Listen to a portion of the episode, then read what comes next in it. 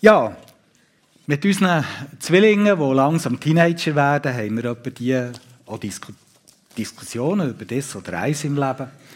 Und wenn wir merken, unsere Ansichten sind ein bisschen verschieden, sagen ich etwa, ja weisst, du musst nicht so tragisch nehmen, ich bin halt noch aus dem letzten Jahrtausend. Tatsächlich bin ich noch ein Modell aus dem letzten Jahrtausend. Das finde ich immer so cool, der Gedanke. Aus dem letzten Jahrtausend. Und ich habe meine Kindheit und meine Jugend im Zeitalter oder in der Ära vom Kalten Krieg verbracht. Die Erfahrungen, die sind bei mir immer noch sehr präsent. Das habe ich nie vergessen. Ich weiß noch allzu gut, wie sich das dann für mich als Kind oder auch als Jugendlicher hat angefühlt wenn sich die beiden Weltmächte andauernd gegenseitig bedroht haben und mit ihren Atomwaffen als ihre, ihre Säbel gerasselt haben. Das ist aus dieser Perspektive keine schöne Zeit. Gewesen. In den letzten 30 Jahren jetzt, äh, ist der Schrecken von dem Kalten Krieg und was das alles hat bedeutet, gerade auch hier bei uns in der Schweiz ein bisschen in Vergessenheit geraten. Irgendwie hat sich so wie eine Sicherheit bei uns verankern, dass so etwas wie das sich auf unserem Kontinent bestimmt nie mehr wird wiederholen Ich glaube, vielleicht geht es dir auch so, langsam aber sicher hat man so wie äh, an dieser Utopie, wo der Spruch wieder gibt, stell dir vor, es ist Krieg und keiner geht hin, haben wir so wie angefangen glauben. Und in diesen Tagen merken wir plötzlich, dass es vielleicht nicht so ist, dass es stattdessen, wie schon immer in der Geschichte der Menschheit, eigentlich nach dem Satz geht. Stell dir vor, alle wollen Frieden. Nur einer macht nicht mit.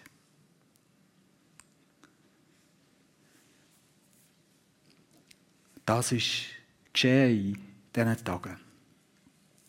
Fassungslos müssen wir zuschauen, wie eine Grossmacht ein europäisches Land überfällt und der Rest der Welt mit Drogenbärden, mit ihren Atomwaffen Angst und Schrecken versetzt. Wer hat so etwas erwartet?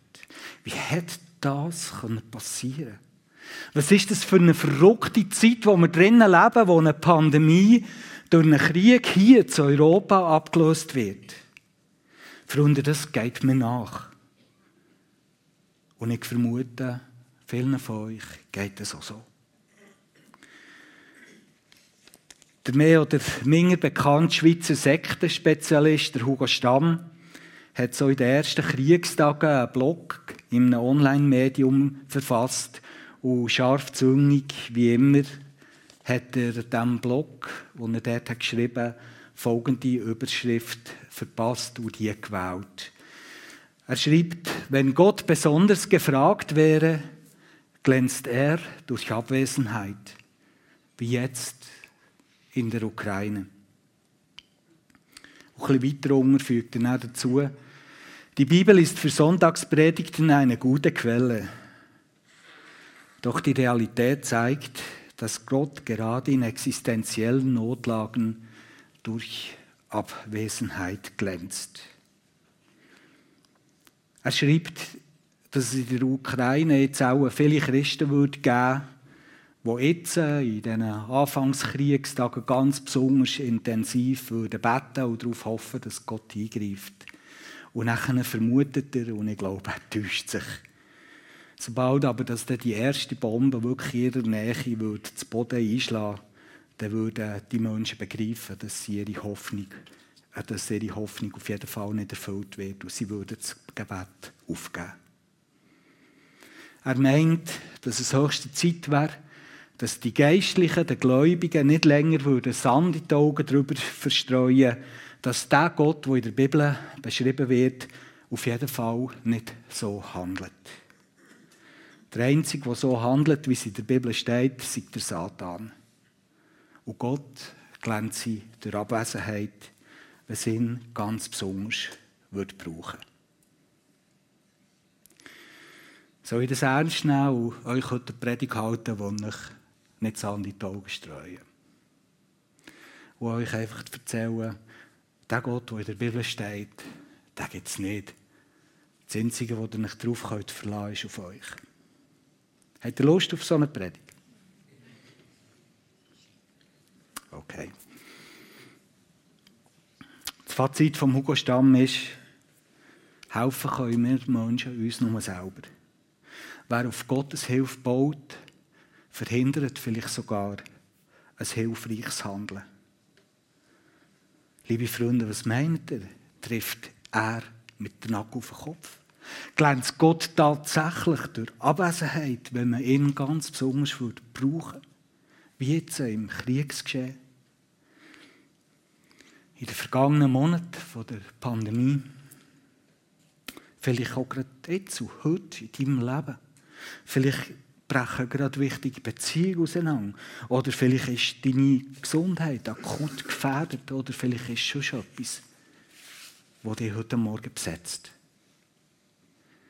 In solchen Momenten schreit die Seele in uns, wo, wo bist du, Gott? Wo bist du? Wo ist deine Hilfe? Wo ist Rettung für mich? Und dann fühlen wir uns ohnmächtig. Und Geld, wir fühlen uns gar nicht gern ohnmächtig. Dann sehnen wir uns danach, dass es irgendetwas gab, was wir tun könnten. Vielleicht nur zu merken, dass es so Situationen im Leben gibt, da kann man selber einfach nichts mehr machen. Und es bleibt einem nur noch die Wahl, entweder Gott zu vertrauen, auf ein Wunder zu hoffen oder zu verzweifeln. Freunde, lasst uns Gott im Stich, wenn es wirklich um die Wurst geht. Bleibt uns nur die Ohnmacht? Müssen wir beim Krieg in der Ukraine einfach hilflos zuschauen und nebenbei das Beste hoffen? Was meinst du? Heute Morgen in der Predigt möchte ich so wie versuchen, eine Antwort auf die Frage, ob Gott durch Abwesenheit glänzt, zu finden. Und ich möchte mit euch ein bisschen darüber nachdenken, ob die Bibel tatsächlich nicht, aus mehr besteht als ein paar nette Worte, die sich gut eignen für eine zahnlose Sonntagspredigt. Und auch nach der Predigt könnt ihr selber beurteilen, ob die Perspektive, die ich euch möchte vermitteln jetzt hilfreich ist oder nicht. Das ähm, müsst ihr dann entscheiden. Ich nehme euch heute Morgen gerne mit auf einen Schnelldurchlauf durch das letzte Buch der Bibel, durch die Offenbarung. Und ich, das werdet ihr verstehen, weil die ist 22 Kapitel lang. Ich kann wirklich nur der allergröbste Rotfaden von diesem spektakulären Buch berühren. Für Details haben wir heute keine Zeit. Der Verfasser von der Apostelgeschichte ist der, äh, von der äh, Offenbarung ist der Apostel Johannes. Man sagt, ungefähr 95 nach Christus hat er das Buch geschrieben. Es ist entstanden auf der kleinen griechischen Insel Patmos. Der Johannes ist einer der Anführer von dieser neuen Christenbewegung, die entstanden ist. Und er ist verbannt worden auf die kleine griechische Insel. Wahrscheinlich hat er dort in einem Bergwerk Zwangsarbeit verrichten. Es ist gerade eine sehr schwierige Zeit gewesen. Vielleicht in vielen genau so, wie wir es heute erleben. Viele den Christen sind vom römischen Weltreich in Verfolgung geraten, in schwere Verfolgung. Zum Zeitpunkt der Niederschrift der Offenbarung haben viele Nachfolger von Jesus nicht selten ihren Glauben mit dem Tod gezahlt. Überall im Römischen Reich sind die Amphitheater Christen den Tieren zum Fraß vorgeworfen worden, zur Belustigung der Leute. Oder sie sind als lebendige Fackeln, haben sie in der Nacht den Weg zu den Herrschaftswillen ähm, ziert. Dabei ist das Christentum innerhalb der Grenzen vom Römischen Reich unter relativ friedlichen Bedingungen ganz am Anfang entstanden und hat so gedeihen Christ, äh, Die Kaiser zu Rom haben sich am Anfang gerühmt als besonders tolerant, gerade auch in religiösen Fragen. Und das hat dem Christentum in der Anfangszeit ermöglicht, dass sie rasend schnellen, äh, äh, ihre rasend schnellen Bewegung sich im ganzen Römischen Reich bis ans Ende der dann bekannten Welt haben können verbreiten und überall christliche Gemeinden sind entstanden. Aber nachher hat sich ganz plötzlich die Situation verändern. Die römischen Kaiser sind immer mehr am Wahn verfangen, dass sie eigentlich Götter auf der Erde sind und dass sie die Anbetung von ihren Untertanen verdienen. Und plötzlich haben sich Christen in einer unerträglichen Situation wiedergefunden. Weil für sie ist nicht der Kaiser ihr Herr und der, der die Anbetung gebührt, sondern Jesus.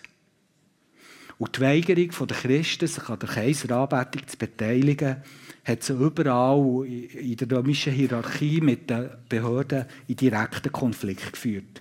Sie sind langsam aber sicher als Staatsfinden und potenziell gefährliche Gruppierung angesehen worden, die mit ihren Lehren von einem kommenden Reich und einem mächtigen neuen König eine Bedrohung für die Stabilität des römischen Weltreichs war.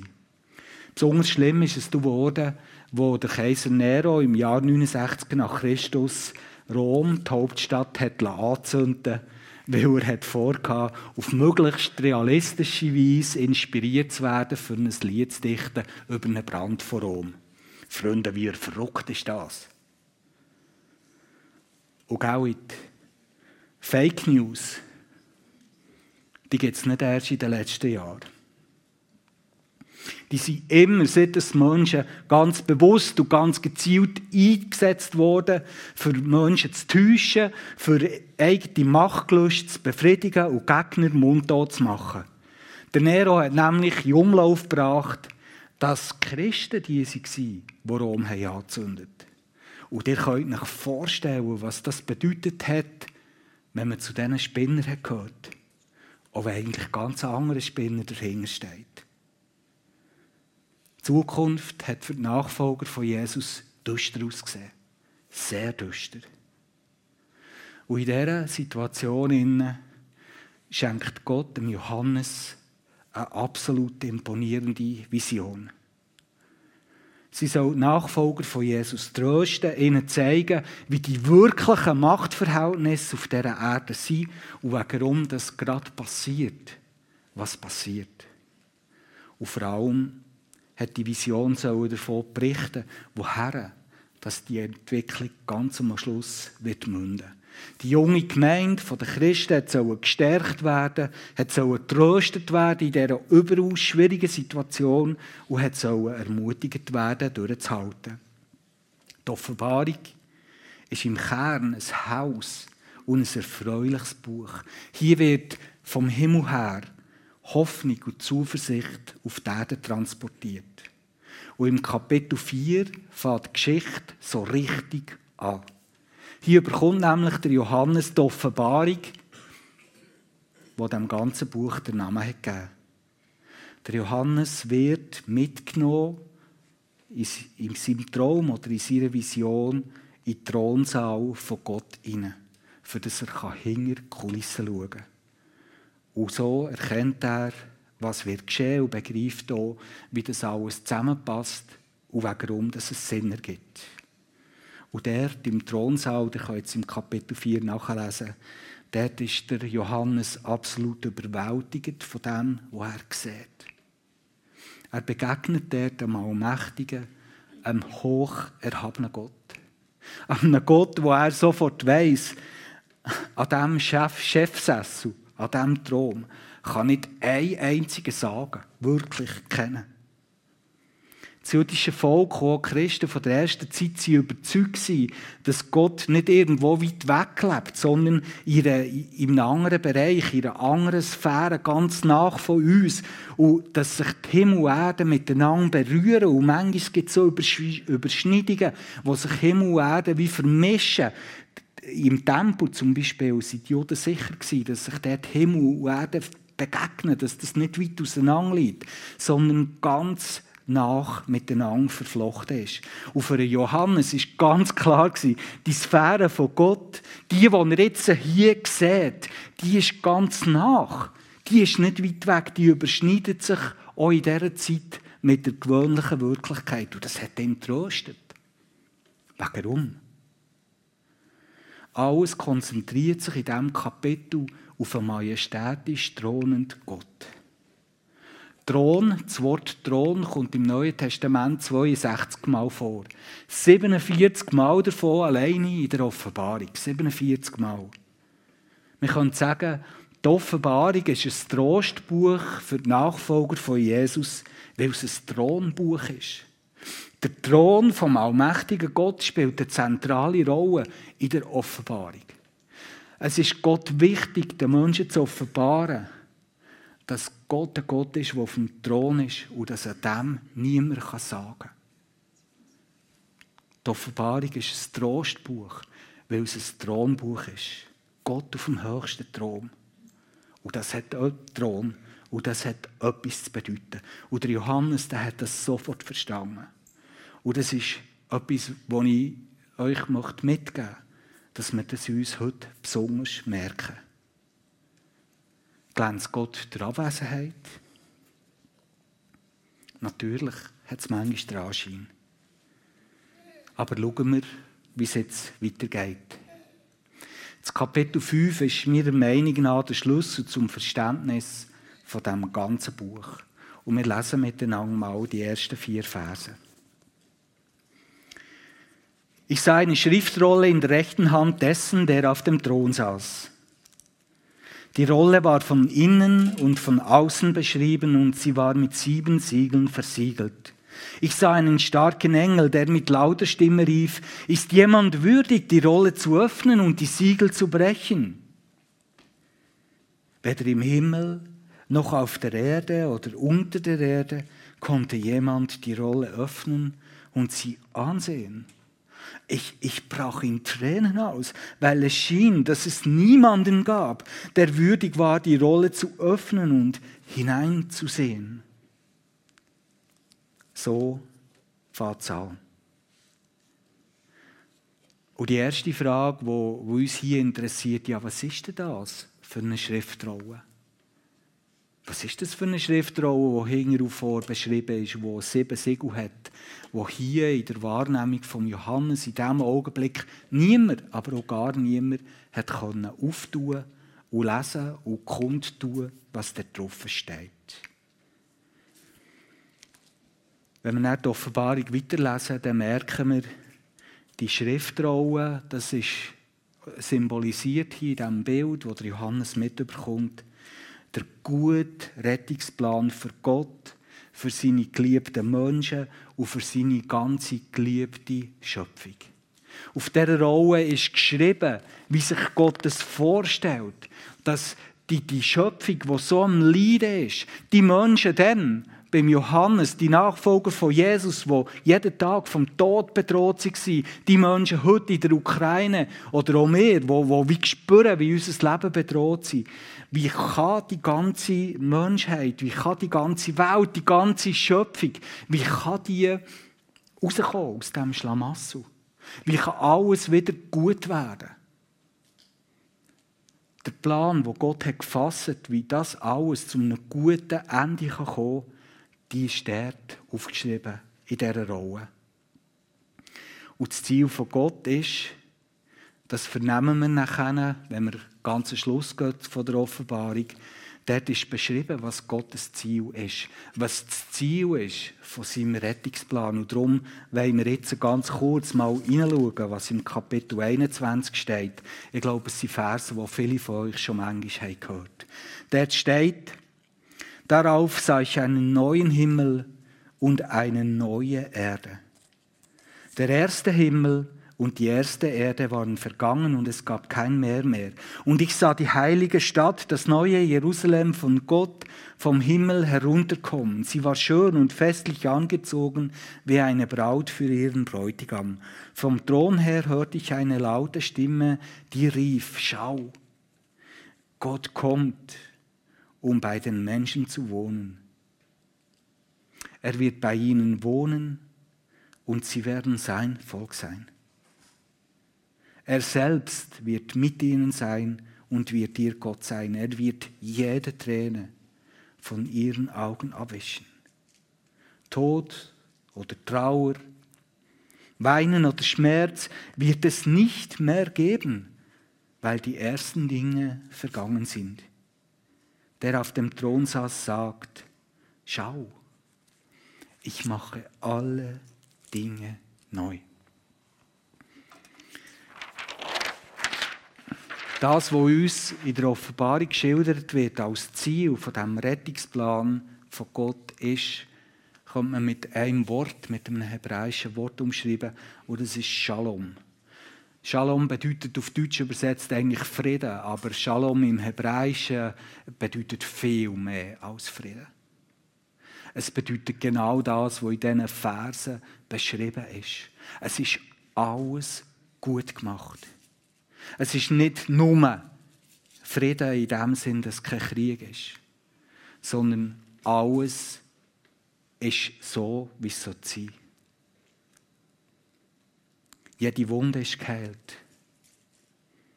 Jede Sehnsucht erfüllt. Jeder Schmerz gestillt. All das, was wir hier so vermissen, ist dort. Das ist Gottes Ziel. Und dorthin möchte er seine Menschen und seine ganze Schöpfung führen. In den Frieden, in den Shalom hinein. Das ist das Ziel vom Rettungsplan von Gott. Bei diesem Shalom von Gott soll also alles mal enden. Das ist das erklärte Ziel vom Allmächtigen. Wenn wir jetzt wieder zurückgehen zum Kapitel 5, dann merken wir, dass es dort ein Problem gibt. Der, Johannes hat das sofort gemerkt. Und er, er hat gemerkt, hier gibt es ja gar niemanden, der würdig ist, für das man diese Rolle lesen könnte. Das heisst, es gibt hier gar niemanden, der wie machen kann, dass der Plan überhaupt starten kann. Und wegen dem grennt er auch. Er ist am Verzweifeln. Er weiß, was es heisst, unter Druck zu stehen. Er weiß, was es heisst, Mensch zu sein in einer ganz schwierigen Zeit. Und jetzt entdeckt er dort im Thronsaal von Gott, es ist niemand da, der machen kann, dass der Heilsplan von Gott, was so gut ist, überhaupt starten kann. Und das bedrückt ihn. Weil, wenn das nicht losgehen kann, dann wird es so bleiben, wie es ist. Dann wird das Böse am Schluss immer gewinnen. Dann ist dort die letzte Realität. Dann wird es immer wieder römische Reich geben, wo alle anderen unterdrücken. Und der, und der Johannes kann nicht anders. Er muss rennen. Er ist ratlos. Es ist niemand da, der, der kann, kann das Buch öffnen kann, dass sich der Plan kann entfalten kann. Und dann kommt Bewegung in den Thronsaal. Hört mal selber. Aber dann sprach einer der Ältesten mich an und sagte, weine nicht. Schau, schau. Der Löwe vom Stamm Juda, die Wurzel Davids, hat den Sieg errungen. Er kann die Rolle und ihre sieben Siegel öffnen. Dann sah ich inmitten des Throns und der vier lebendigen Wesen und mitten unter den Ältesten ein Lamm. Es stand da, wie wenn es geschlachtet worden wäre. Das Lamm kam und nahm die Rolle aus der rechten Hand dessen, der auf dem Thron saß. Hier tritt plötzlich ein Wesen auf, das beschrieben wird, ganz sonderbar, als Lamm und gleichzeitig als Leu. Als Lamm und als Leu, wie, wie in einem. Wie als zwei Perspektiven auf eins. Und das ist ganz ein wichtiges und ein schönes Bild. Die, die schon länger hier bei uns merken, aber das habe ich schon ein paar Mal geredet, das fasziniert mich. Das Lamm und, das, und der Leu, das symbolisiert Jesus. Das Lamm und der Leu stellen dar, warum dass der, der Rettungsbahn von Gott kann in, Bra in Gang gebracht werden kann, wegen Lamm. Jesus ist wie ein Lamm.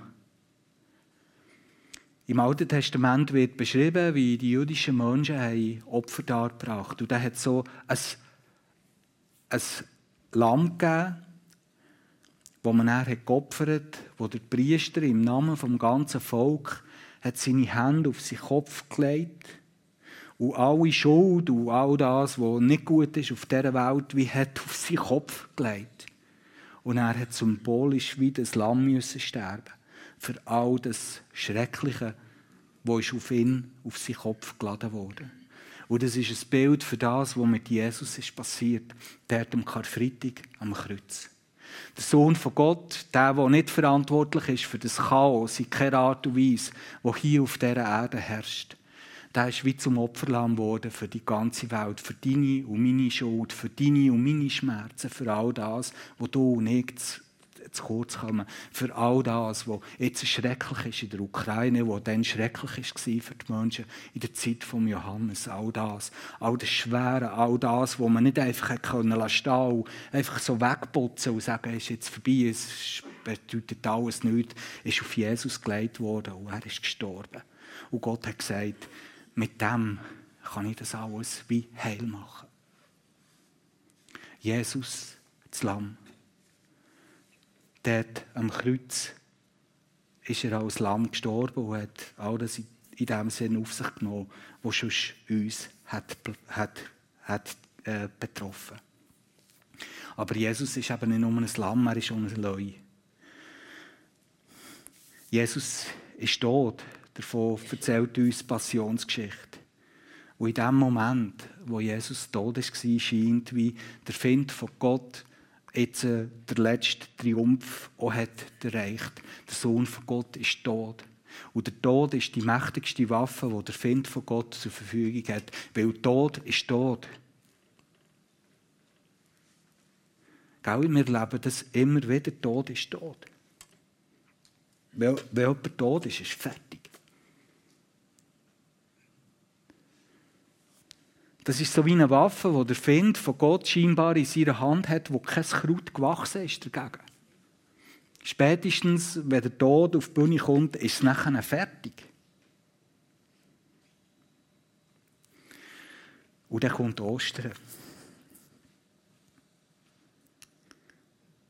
Und Jesus steht wieder auf. So berichtet es uns die Bibel.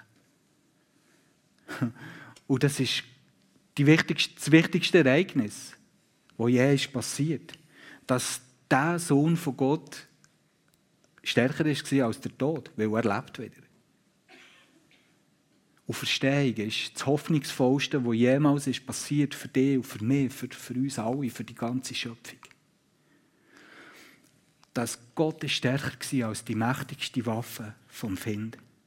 Und das ist er auferstanden. Und darum ist klar, wo die Geschichte mal wird enden. In der Bibel heißt so wie Jesus dort als Erster, so auch dir einig. So wie Jesus dort als Erster so einig die ganze Schöpfung. Das, was Jesus dort am, an Ostern ist passiert, ist so wie eine Vorwegnahme von dem hier, vom Sieg und vom Triumph von Gott, wo die Zukunft, die Gegenwart ist gezogen worden. Und das hat Bedeutung für uns.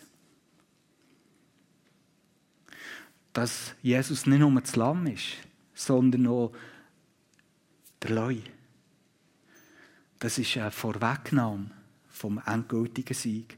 Und unter dieser Flagge segeln wir auch heute, liebe Freunde. Christen zu jeder Zeit haben aus dieser Auferstehungshoffnung heraus Kraft und Mut und Zuversicht geschöpft für ihr Leben. Sie haben gewusst, es geht uns zwar wie unserem Meister Jesus, wo wir, wo wir nachfolgen. Und wir wissen, er hat es uns selber gesagt, in diesem Leben geht es auch durch, durch das Leiden durch die Not, durch, durch Momente, wo wir einfach ohnmächtig sind und es geht sogar durch den Tod durch. Aber der Tod ist nicht das letzte Wort, sondern die Auferstehung. Und das ist auch ein Zuspruch, den ich dir heute Morgen machen möchte. Die Traue ist geöffnet worden von diesem neuen Lamm. Es geht auf jeden Fall am Ziel zu. Es geht am Ziel zu. Das ist wie, der Schlussmoment in der Offenbarung, wo wir dort erfahren. Ein Zuspruch, den wir mitnehmen können. Wo die Menschen zu allen Zeiten mitnehmen Und das ist ganz ein wichtiger, gell? Wie, wie haben die Menschen, die als Märtyrer dort in den Amphitheater und in den, an den Wegränden zu den Villen sind gestorben, mit ihrem Leben haben gezahlt, auf das haben sie sich verlassen Mein Leben hier ist vielleicht kürzer als geplant. Aber es ist nicht das Einzige. Der Tod, den ich jetzt hier leide, ist etwas, wo irgendwann mal vom Leben abgelöst wird. Die Menschen haben das gewusst und so sind sie mutig in den Tod gegangen. Und ich finde, das ist etwas, was auch ganz wichtig ist für uns. Die Menschen, die Jesus nachfolgen, wissen, das Leben hier ist nicht das Einzige. Das ist nicht die einzige Wirklichkeit. In diesem Leben hier man ich Sachen verpassen. Vielleicht ist es sogar kürzer, als mir lieb ist. Aber das ist nicht das Einzige, was mir bleibt, sondern du Verstehung und das Leben für immer mit Gott zusammen, in diesem Shalom von Gott, ich werde nichts verpassen. Als Vater von einem Bub, der, mit Trisomie ist geboren ist, mir das so wichtig zu wissen, dass sie wie weiss, mein Jona, den ich so lieb habe, der, ist, ist nicht dazu, der hat nicht einfach das Leben, das vom ersten bis zu seinem letzten Tag unter einem Zeichen ist, von einem Stigma, von, von etwas, das sein Leben beeinschränkt, das ist nicht das letzte Wort, sondern die Verstehung. Und sie und es, und es zurückgezahlt werden in eine ganze Ewigkeit mit dem Shalom von Gott. Und das ist meine Hoffnung. Das Leben hier ist nicht das Einzige. Ist nicht das Einzige. Und das finde ich eine riesengroße Entlastung. Und hören wir jetzt, wie der Text weitergeht. Als es die Schriftrolle nahm, fielen die vier lebendigen Wesen und die 24 Ältesten vor dem Lamm nieder. Jeder von ihnen hatte eine Harfe und goldene Schale voller Räucherwerk. Das sind die Gebete von Gottes heiligem Volk. Sie singen ein neues Lied mit diesen Worten. Du bist würdig, die Schriftrolle zu nehmen. Du bist würdig, seine Siegel zu brechen. Denn du wurdest geschlachtet und hast mit deinem eigenen Blut ein Volk für Gott erkauft. Aus allen Sprachen und Stämmen, aus jedem Volk und jeder Nation. Und hast sie zu einem Königreich und zu Priestern gemacht für unseren Gott. Die werden die Erde regieren. Hier hat es zwei ganz wichtige Hinweise, die uns so ein sagen, ja, und wenn wir so ohnmächtig, uns ohnmächtig fühlen, vielleicht wie gerade jetzt, wie soll man reagieren auf, auf die Bedrohung, auf, auf das Schreckliche, was in der Ukraine im Moment gerade passiert, gibt uns das Hinweise, hm, wo, wo uns zeigen können, dass wir nicht ohnmächtig sind. Habt ihr das realisiert? Im Thronsaal von Gott hat es wie eine Räucherschale. Ich hatte die hier auch mal auf der Bühne gehabt, habe rauchen Und dann hat es ein paar Männer gegeben, die Hühner sind rausgesprungen und ich habe nicht gewusst, warum. Die sind den Feueralarm abstellen, für das nicht plötzlich die Feuerwehr da steht. Und darum habe ich jetzt die Räucherschale nicht mehr mitgebracht. Aber hier steht, das Gebet von diesen Menschen, die Gott lieben, dass die im Thronsaal von Gott vorkommen. Jedes Mal, wenn du betest, kommt es im Thronsaal von Gott vor. Und wenn Gebet vielleicht noch das Einzige ist, was wir machen können, das ist ungeheuer kraftvoll. Ungeheuer kraftvoll. Stell dir mal vor, hey, mit dem kannst du doch gar nicht anders als heimgehen und sagen, hey, Bett ist wieder eine Priorität in meinem Leben. Und auch für die ganze Situation, wo wir jetzt drin stecken, beten können wir auf jeden Fall. Und hier steht auch, dass Gott uns hat, äh, dass er sich hat ein Volk herausgelesen aus allen Nationen und Völkern und Stämmen, die für ihn Priester sind. Und genau das ist unsere Rolle auch in dieser Zeit als Nachfolger von Jesus. Priester, Menschen, die, die unseren Mitmenschen Gottes Gegenwart vermitteln. Das ist etwas Kraftvolles.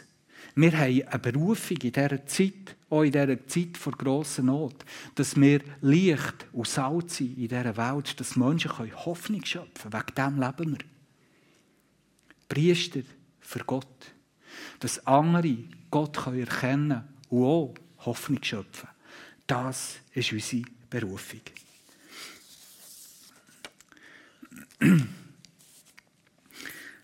Was ist denn, wir können jetzt sagen, was ist jetzt äh, in den Kapitel 6 bis 20? Das Fass wollen wir jetzt nicht aufmachen. Keine Angst, ich sage nicht viel dazu. In dem, was hier zwischen ist, tue ich mal ein Symbol machen von, vom Pfeil. Dort wird beschrieben als, als die Zeit, wo wir jetzt auch drinnen sind, als eine ungeheuer spannungsgeladene Zeit. Und die Zeit wird einerseits geprägt vom, vom Gegenspieler von Gott, vom Bösen. Die Offenbarung macht deutlich, das mit, mit dem Teufel, mit dem Satan, mit dem Gegenspieler von Gott, das ist keine Gedankenspielerei, sondern das ist eine bittere Realität. Und auch wenn wir, wenn wir das vielleicht nicht mit unseren Augen erkennen, genauso wie wir Gott auch nicht mit unseren Augen erkennen, so ist genau wie Gott eine Realität ist oder der Gegenspieler von Gott eine Realität. Und mir geht es jetzt nicht darum, seine Macht gross zu reden, aber wir müssen uns das bewusst sein, dass das so ist. Und ganz vieles, was hier in der Wirklichkeit abläuft, sind Auswirkungen von einem, von einem Kampf in einer anderen Sphäre, was passiert, auch gerade jetzt. Das, was wir nicht sehen, ist umstritten. Und dort ist ein Find von Gott, so wird es in der Offenbarung beschrieben, wo Menschen instrumentalisiert, wo, wo Systeme instrumentalisiert, wo ganze Völker instrumentalisiert, für das Böse in die Welt hineinzutragen für möglichst alles Tod und Platz machen. Das passiert auch heute. Und wir müssen uns nicht wundern über die Realität, die wir heute vorstehen. Das Böse ist aktiv. Das Böse hat Einfluss und Macht. Und Menschen werden instrumentalisiert. Und nicht nur Menschen, eben sogar ganze Systeme und ganze Völker missbraucht und verführt der Satan, für das abgerissen kann werden. Dass so Horror passiert wie jetzt in der Ukraine. Das ist eine Erklärung, die uns die Offenbarung liefert. Und der Petrus sagt in seinem Brief etwas für uns, wo wir einfach heute hören und uns zu Herzen nehmen. Er sagt dort, lebt mit klarem Blick und voller Achtsamkeit. Euer Todfeind, der teuflische Zerstörer, streicht wie ein brüllender Löwe herum und sucht nach einem Opfer, das er verschlingen kann. Der Petrus sagt, lasst mich dort auf keine Illusionen ein. Wenn ihr Jesus nachfolgt, lebt mit klarem Blick und lebt achtsam. Weil euer Todfind, unser Todfind, der teuflische Zerstörer, der geht, man kann uns das gut vorstellen, so wie ein, ein brüllender, knurriger Leu, der umherstreicht für, für das Fressen, weil er gerade verrutscht. Und ich denke, das müssen wir uns sagen, auch wenn wir Jesus nachfolgen. Dass das ohne Realität ist.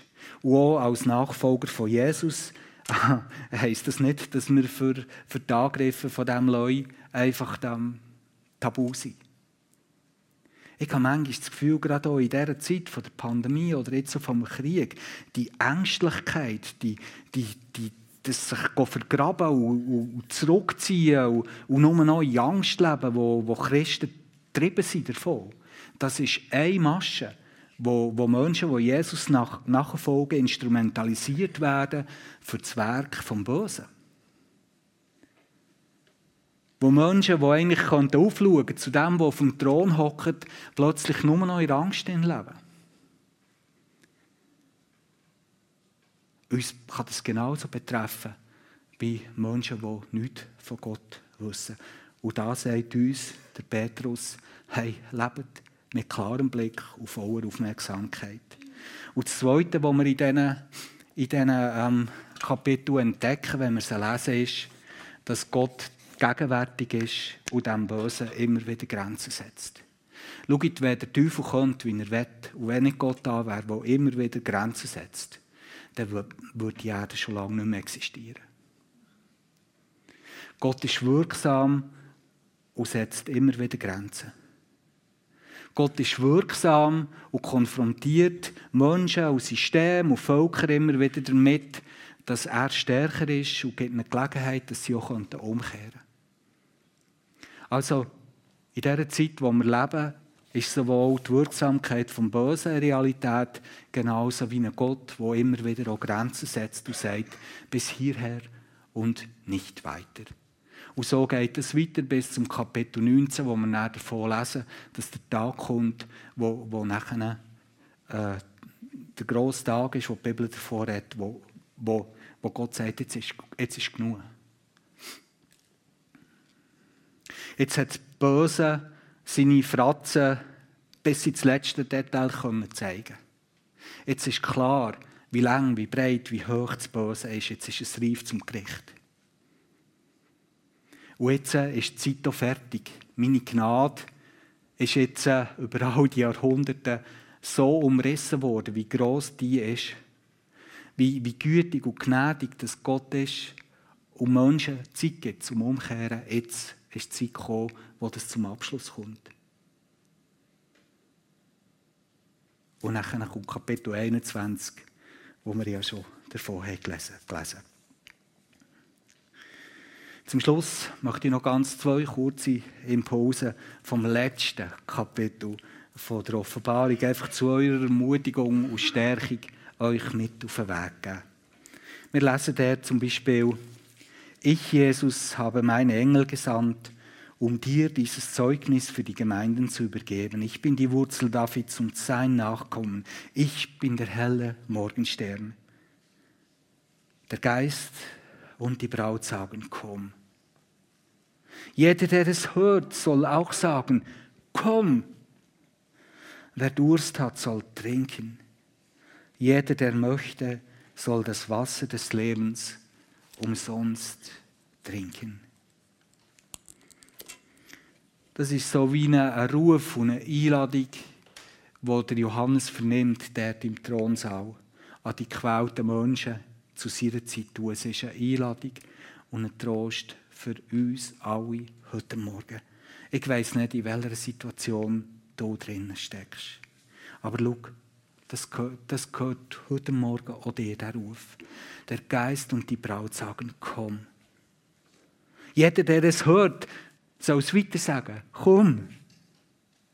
Wer Durst hat, soll kommen. Jeder, der möchte, soll das Wasser des Lebens umsonst trinken. Heute ist die Gelegenheit, bei Gott anzudocken. Heute können wir uns das Herz das erste Mal oder vielleicht das nächste Mal auftun für Gott und seine Realität. Heute können wir trinken von dem Lebenswasser, das es bei ihm gibt. Und ich möchte dich herzlich einladen, mach doch das.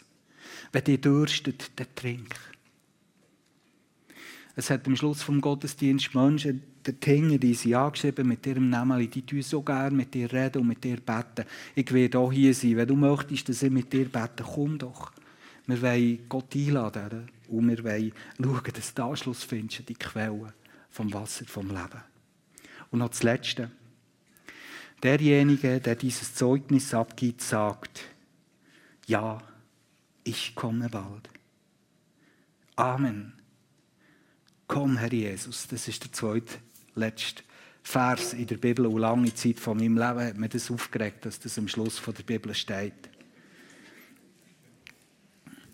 Als ich noch jung war, habe ich gedacht, ja nein, Jesus, also jetzt musst du noch nicht kommen, ich habe noch viel vor. Und mir war das so gar nicht sympathisch, so ähm, Sachen, die ich dann habe gehört was denn da soll passieren dass irgendwie meine Seele soll irgendwo hergerettet werden in eine unkörperliche Realität. Das hat mich überhaupt nicht gelustet. Und ich hätte am liebsten gebetet, komm noch lange nicht. Aber ich glaube, in diesem Vers geht es hier gar nicht darum. Es ist ein, ein Gebet, wo, wo wir immer wieder so sprechen, wo heißt: Ja, komm bald. Amen. Komm, Herr Jesus. Richt du dein Reich auf. ist eigentlich, dass Shalom kommt, weil wir es bitte nötig. Ich glaube, um das geht es beim letzten Vers der Offenbarung. Lass du Shalom passieren. Wenn noch nicht endgültig, dann wenigstens immer wieder in unserem Leben und vielleicht jetzt auch gerade in der Ukraine. Lass Shalom passieren. Komm, richte dein Reich auf, Jesus. Amen.